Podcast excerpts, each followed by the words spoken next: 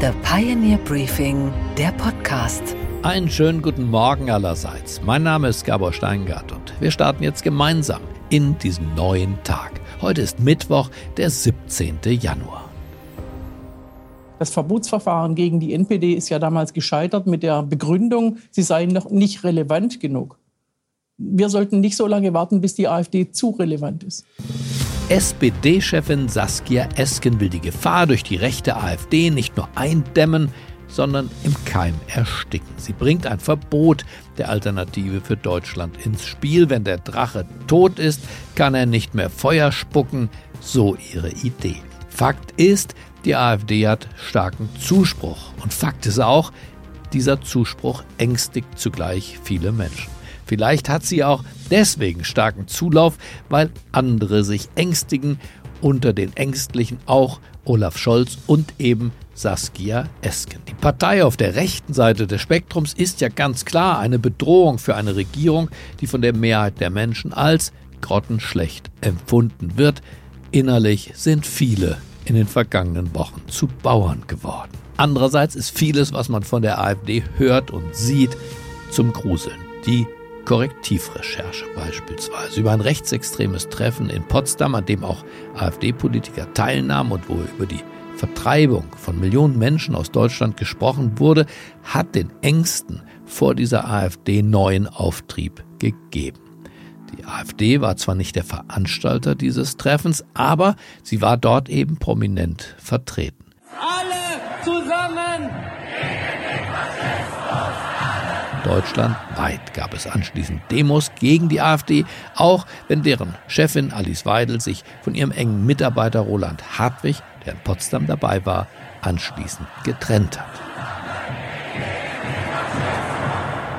Es gibt die berechtigte Sorge vor dem Driften unseres Landes. Der feindselige Ton gegenüber Andersdenkenden, Andersgläubigen, anders Aussehenden der kann uns nicht gleichgültig sein. Er muss uns aufwühlen, er muss uns wachsam machen, aber es gibt triftige Gründe, deshalb immer noch nicht die AfD zu verbieten. Juristen warnen, dass dieser Schuss nach hinten losgehen könnte.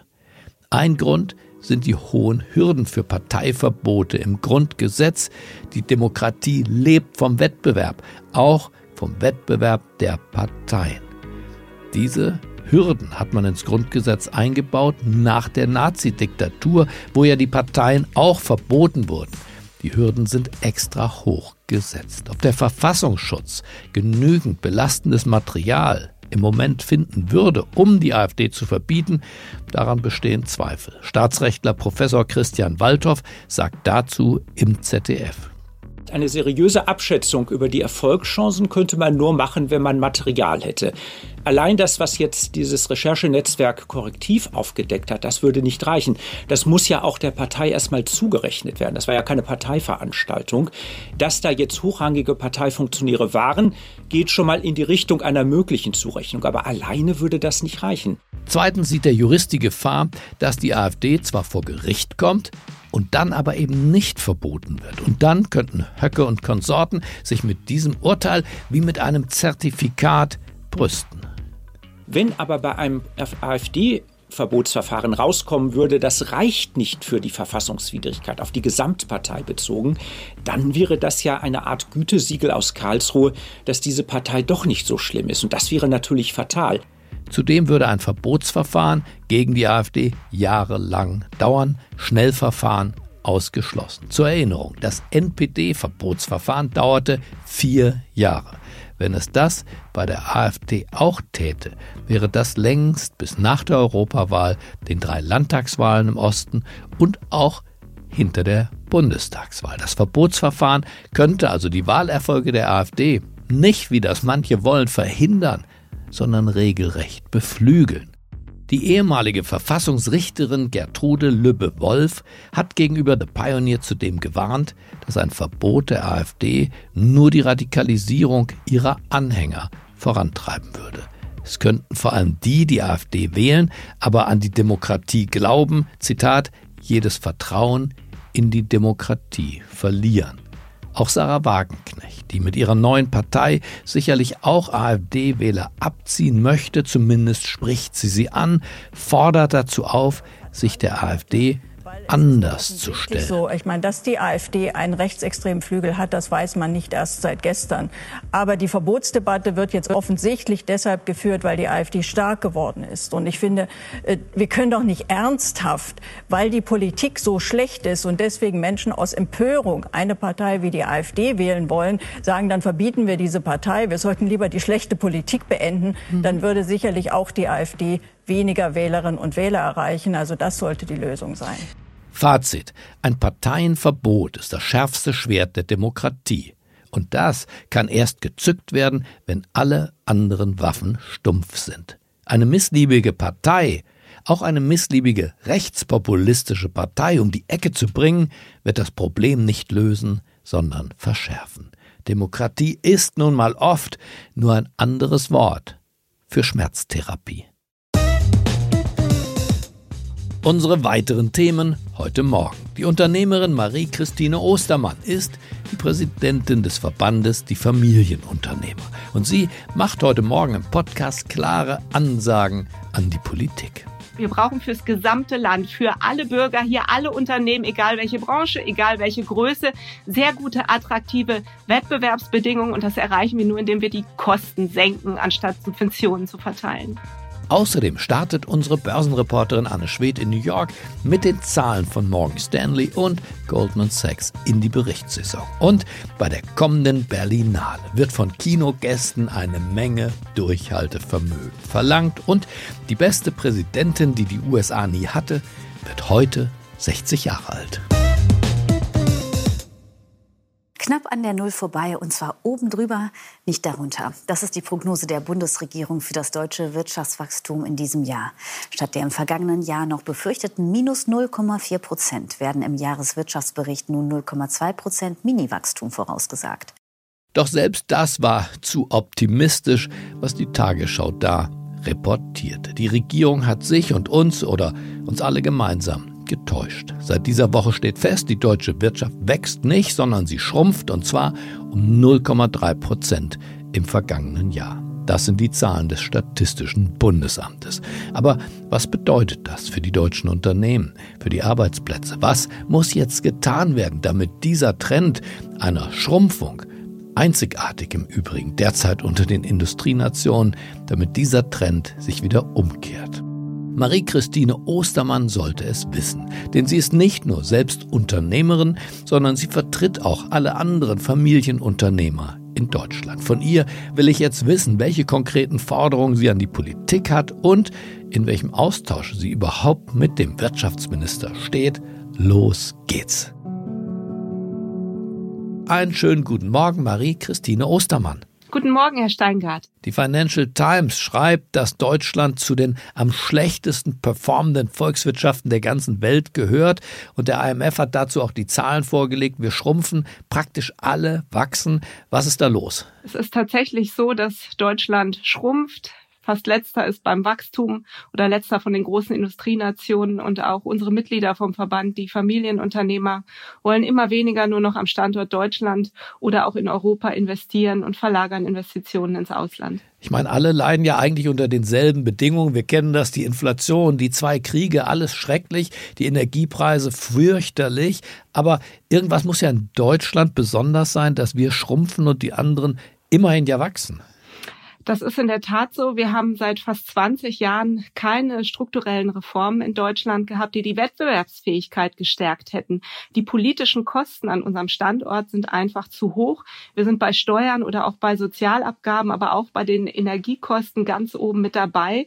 Und das hält einfach private Investoren und Unternehmer davon ab, hier am Standort zu investieren. Ich meine, die FDP, Christian Lindner, ermahnt immer wieder, die Angebotsbedingungen zu verbessern. Das ist ja das, was Sie meinen, dass der Arbeitgeber auch, auch äh, an den Arbeitnehmer und an den Markt rantreten kann mit einem Angebot. Aber diese Angebotsbedingungen interessiert der Wirtschaftsminister sich dafür gar nicht? Den Eindruck haben wir, dass unser Wirtschaftsminister sich für eine Verbesserung der Angebotsbedingungen überhaupt nicht interessiert. Er möchte gerne Subventionen verteilen und er möchte auch im Detail genau bestimmen, wo investiert werden soll über Subventionen in der Wirtschaft. Es wäre aber viel besser, wenn der Staat sich hier zurückhalten würde und einfach von der Kostenseite her den Standort Deutschland deutlich attraktiver ausgestalten würde. Maßnahme Nummer eins wäre unbedingt das Wachstumschancengesetz jetzt durchzusetzen. Hier ist Habeck jetzt gefragt. Was würden Sie ihn denn fragen? Heute Morgen muss der Wirtschaftsminister sich einer Befragung durch das Parlament aussetzen. Was wäre denn, wenn Sie Parlamentarierin wären? Was wäre Ihre Frage an ihn?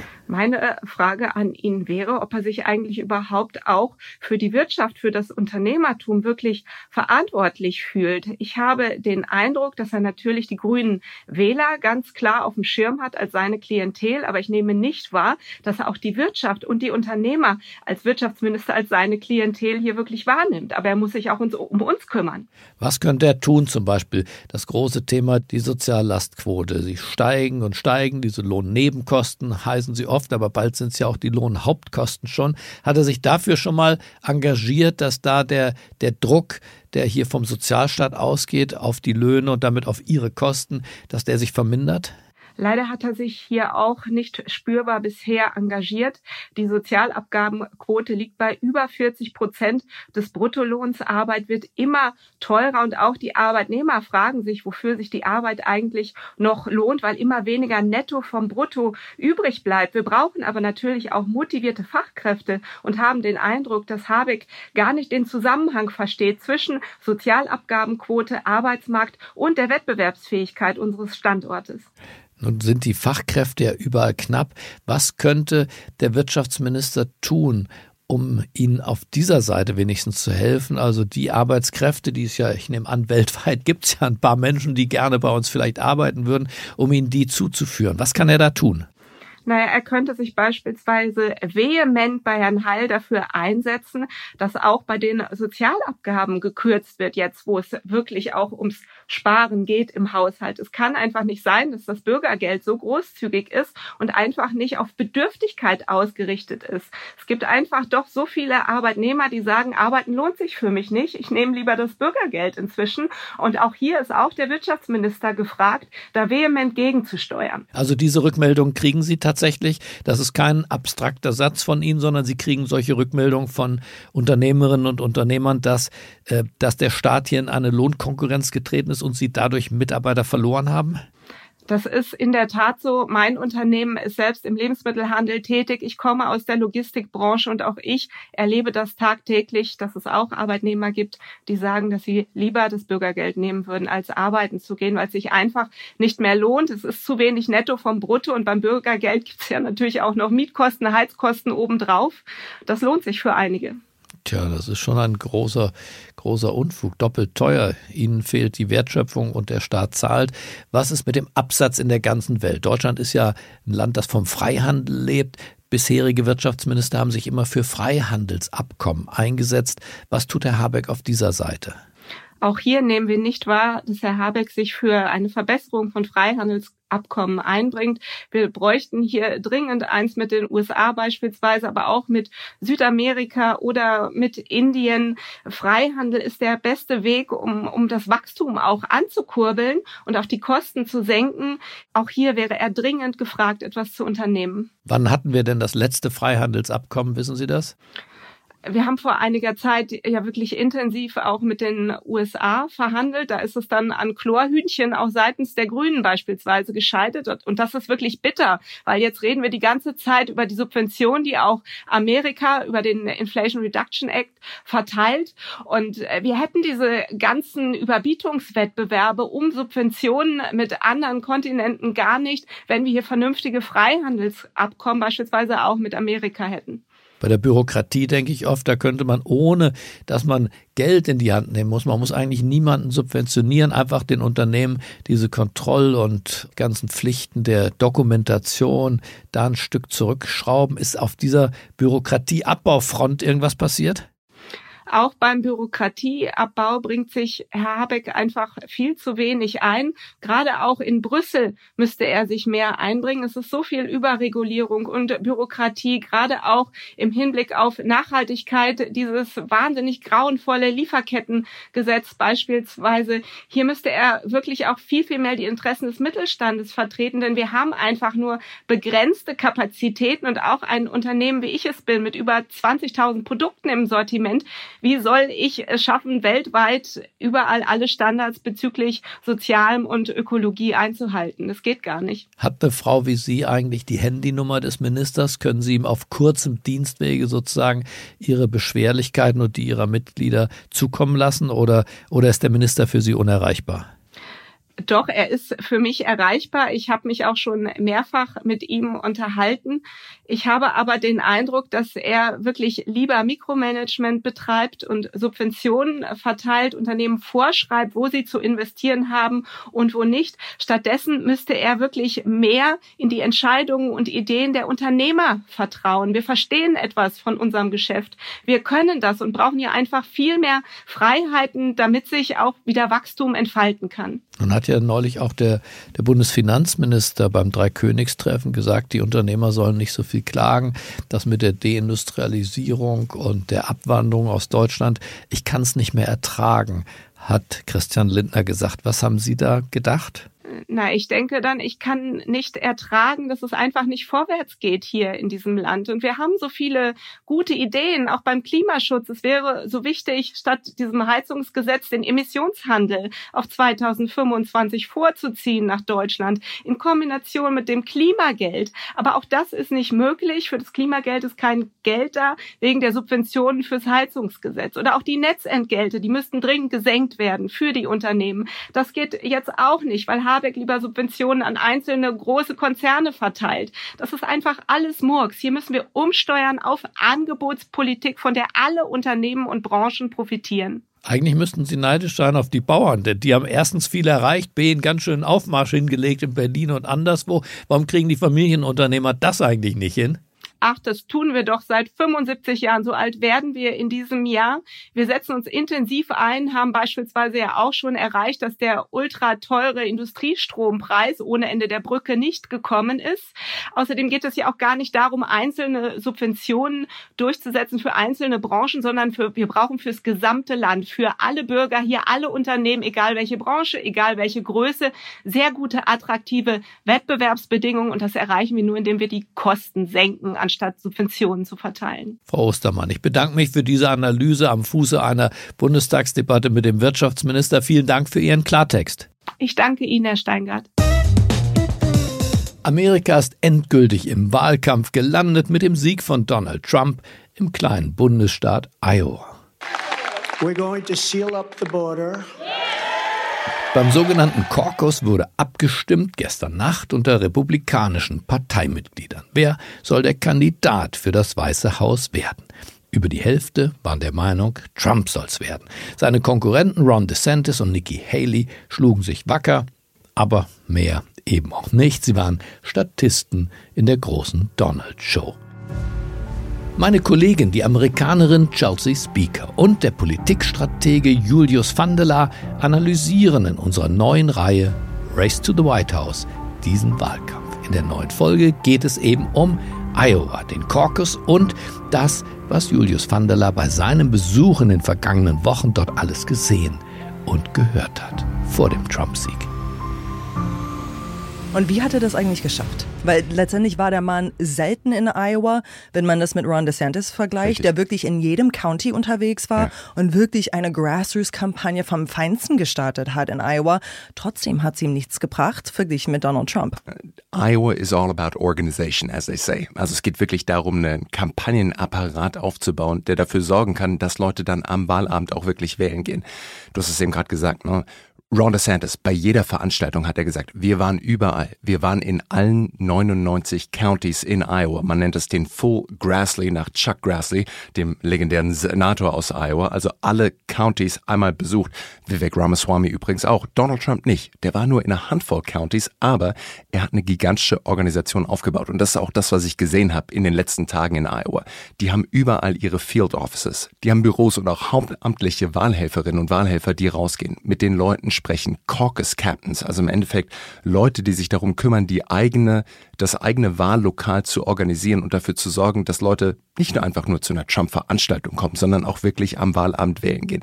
Die Ron DeSantis-Kampagne hat was ganz Ähnliches probiert. Auch die haben versucht, Rides to the Polls zu organisieren. Mhm. Also im Endeffekt bei minus 40 Grad draußen zu sagen, Klar. wir kommen vorbei mit unserem Pickup-Truck, mit den Schneeketten und wir fahren dich im Zweifelsfall eben auch zu der Farm dorthin, um sicherzustellen, dass du trotz Wind und Wetter eben auch wählen gehen kannst. Wo es offensichtlich funktioniert hat, ist bei Trump. Und ich glaube, das spricht auch so ein bisschen das Herz der Trump-Supporter an. Ne?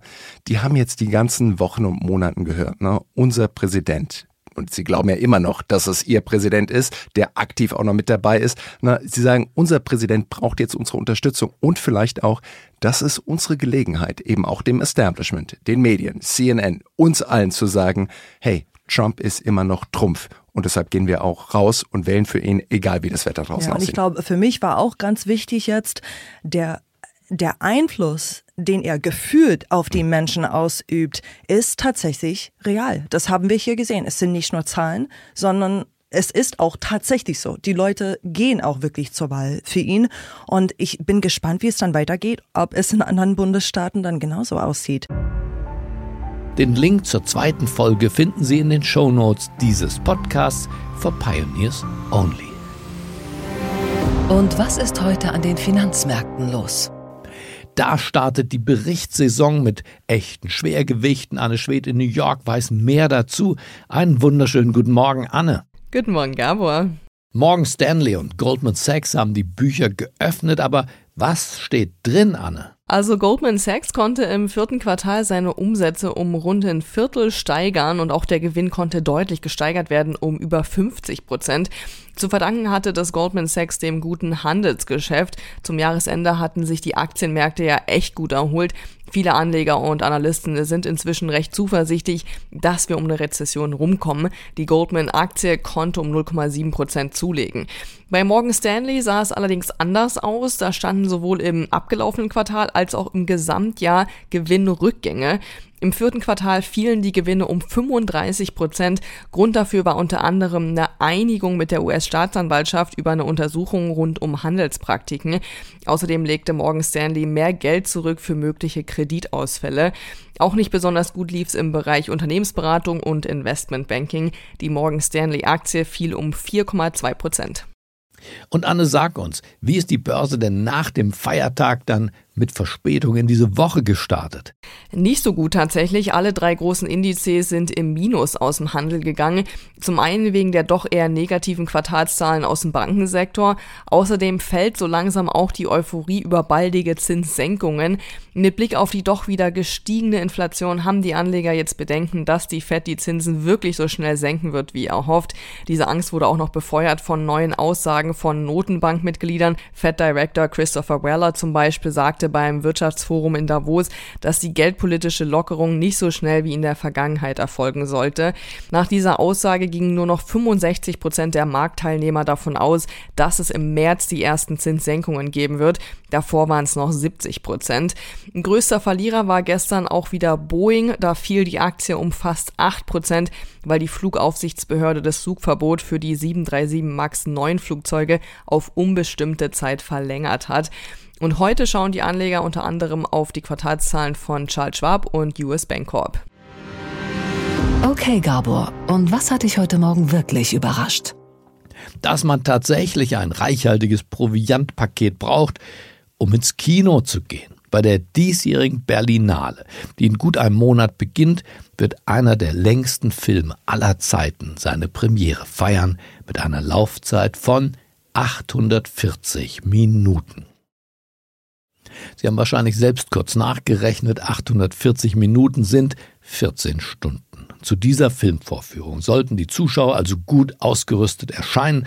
Am besten bringe man mit Frühstück, Mittag und Abendessen, ab einem gewissen Alter vielleicht auch ein Sauerstoffzelt oder doch zumindest mal ein paar Stückchen Traubenzucker. Das Mammutwerk heißt Exergue, auf Französisch Inschrift. Und es handelt von der weltweit bedeutendsten Ausstellung für zeitgenössische Kunst, von der Documenta in Kassel.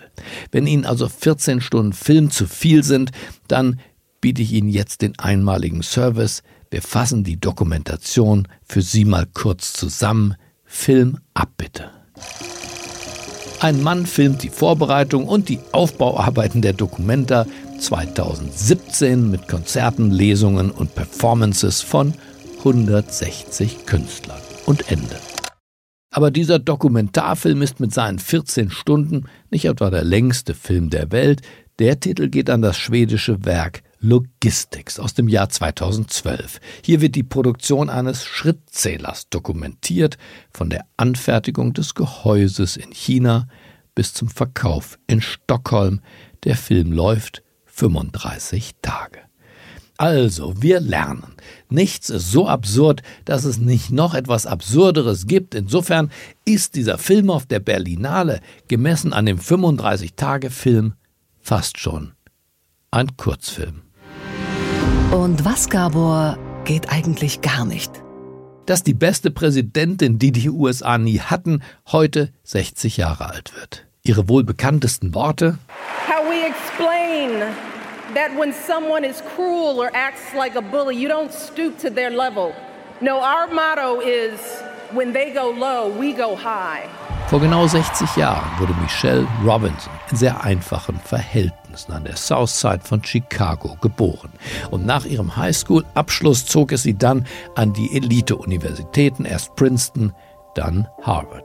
Nach dem Jurastudium arbeitete sie in einer Kanzlei und naja, eines Sommers tauchte da ein gewisser Praktikant auf, dessen Mentorin sie sein sollte. Nicht lange dauerte es, bis dieser Praktikant, ein gewisser Barack Hussein Obama, sie um ein Date fragte und sie zunächst mal ablehnte.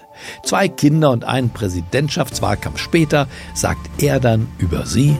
And I would not be standing here tonight without the unyielding support of my best friend for the last 16 years, the rock of our family, the love of my life, the nation's next First Lady, Michelle Obama.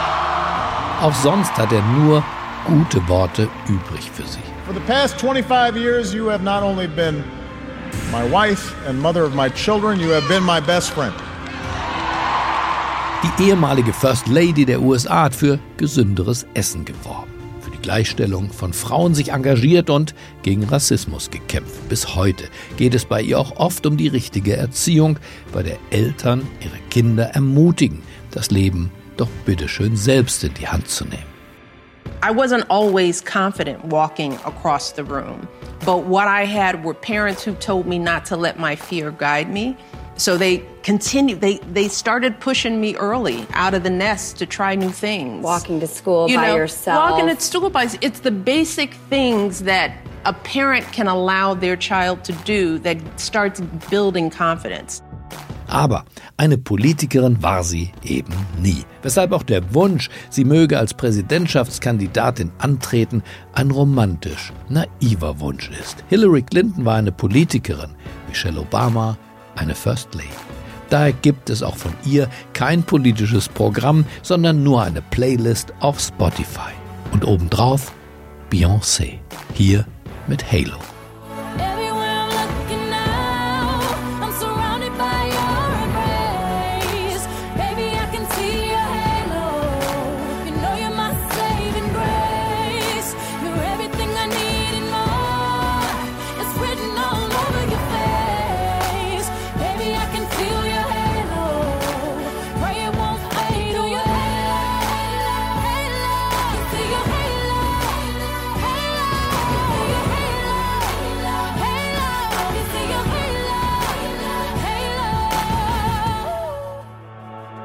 Ich wünsche Ihnen einen erleuchtenden Start in diesen neuen Tag. Bleiben Sie mir gewogen, es grüßt Sie auf das Herzlichste. Ihr Gabor Steingart.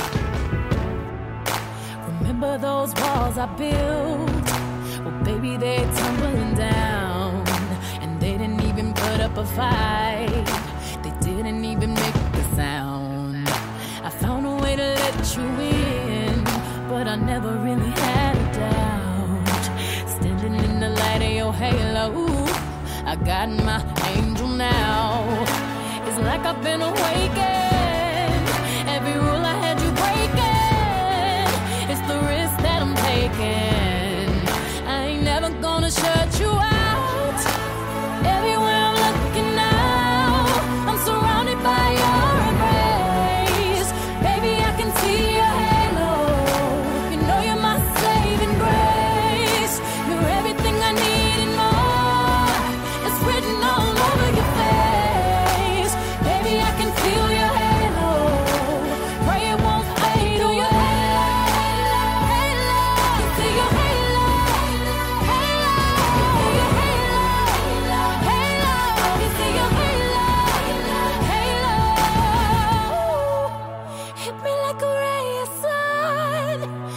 Running through my darkest